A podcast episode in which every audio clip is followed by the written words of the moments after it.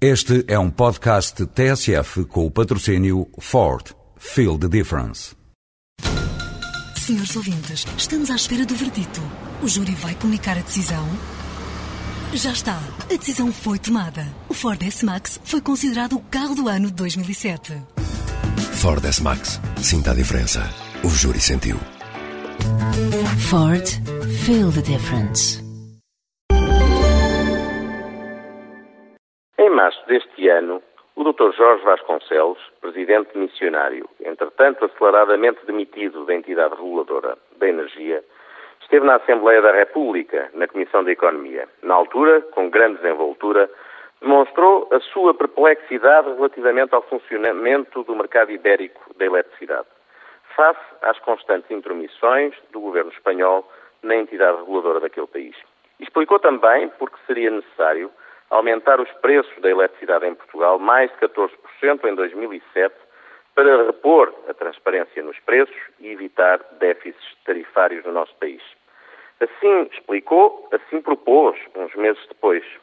Em abono da verdade, eu quero que fique expresso que reconheço ao governo português o direito de interferir politicamente na definição das tarefas da energia. A proposta da entidade reguladora é uma proposta de caráter técnico, mas cabe aos políticos decidir sobre matérias que são políticas. E se o governo espanhol acumula déficits tarifários monstruosos, subsidiando sistematicamente as empresas que estão em Espanha, não vejo por que diabo o governo português haveria de proceder de forma distinta em Portugal.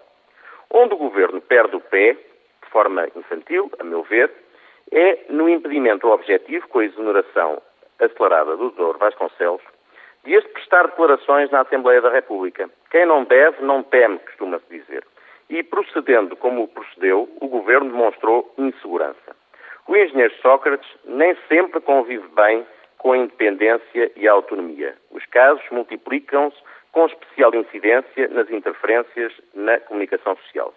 Este é um ponto sensível. Um primeiro-ministro determinado e com uma tão vasta maioria absoluta só ganharia em saber ouvir e respeitar os espíritos livres e independentes. Um santo Natal para si, Sr. ouvinte, e para a TSF.